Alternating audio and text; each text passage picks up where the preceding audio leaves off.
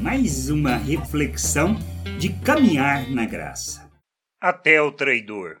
No Evangelho de João, capítulo 13, versículo 11 e 12, podemos observar que Jesus lavou os pés até do traidor. Jesus sabia quem era o traidor. Foi por isso que disse: Todos menos um. Depois de lavar os pés dos seus discípulos, Jesus vestiu de novo a capa, sentou-se outra vez à mesa e perguntou: Vocês entenderam o que eu fiz? Jesus lavou os pés dos discípulos, inclusive do traidor, para ensiná-los o que significava viver o reino de Deus e o que deveríamos fazer neste mundo. Não importa quem seja ou se sabemos ou não, o que precisamos é servir as pessoas, pois somente assim terão a oportunidade de conhecer a graça e o amor de Deus. Se não agirmos como Cristo, seguindo o seu modelo, não cumpriremos a vontade do Pai, não faremos de nossas vidas oferta em favor delas e nem mesmo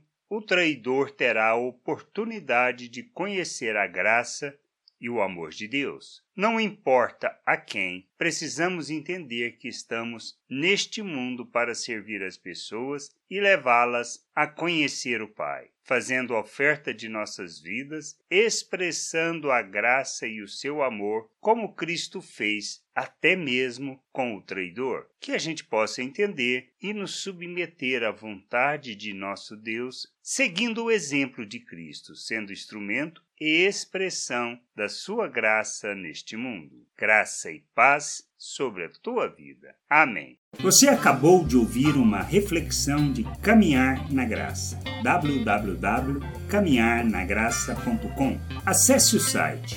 Ouça as outras reflexões.